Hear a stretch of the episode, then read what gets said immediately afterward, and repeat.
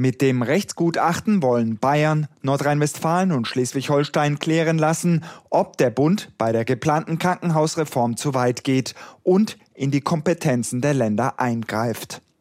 Der bayerische Gesundheitsminister Holleczek, CSU, verweist darauf, dass Krankenhausplanung Ländersache sei. Auch wenn es Überschneidungen mit dem Bund bei der Planung und der Vergütung der Kliniken gebe. Ich verspreche mir davon, dass nochmal klar wird, äh, wo die Kompetenzen liegen. Krankenhausplanung ist Ländersache. So ist es eigentlich auch in unserem Grundgesetz definiert. Und wir wollen nochmal aufzeigen, dass eine Vergütungsreform natürlich das nicht beeinflussen darf. Stellen Sie sich mal vor, Leistungen, die wir für notwendig achten, gerade im ländlichen Raum, werden nicht mehr vergütet. Dann ist es ja äh, tatsächlich auf einem kalten Weg eine Beeinflussung der Strukturen. Und da muss man schon aufpassen. Und was noch überhaupt nicht gelöst ist, sind die Bedingungen für die Arbeitskräfte. Wir brauchen definitiv bessere Arbeitsbedingungen in der Pflege. Das muss man ja vorher eigentlich machen, bevor man die Reform anschiebt. Bundesgesundheitsminister Lauterbach hatte zuletzt um die Mitarbeit der Bundesländer geworben. Eine Krankenhausreform ist aus seiner Sicht nur mit deutschlandweit einheitlichen Kriterien und länderunabhängigen Standards möglich.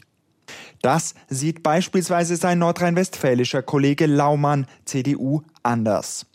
Denn NRW hat bereits eine eigene Krankenhausreform eingeleitet.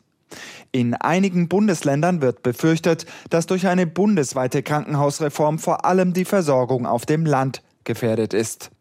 Der bayerische Gesundheitsminister Holleczek. Also wir wollen alle dasselbe. Die Überschrift ist richtig. Weniger Druck, weniger Wirtschaftlichkeit im System, bessere Finanzierung der Medizin. Aber wir wollen auch eins, dass die ländlichen Räume gut abgebildet sind, von den Patientinnen und Patienten her gedacht werden, dass wir eben keine kalte Strukturreform kriegen, sondern dass wir gewachsene Strukturen mitdenken, dass auch unser Versorgungssystem mit Stroke Units und anderen äh, erhalten bleibt. Das muss gewährleistet werden. Die Reformpläne sehen vor, dass kleine Kliniken nur noch die Grundversorgung übernehmen und schwierige Eingriffe nur noch in spezialisierten Krankenhäusern stattfinden.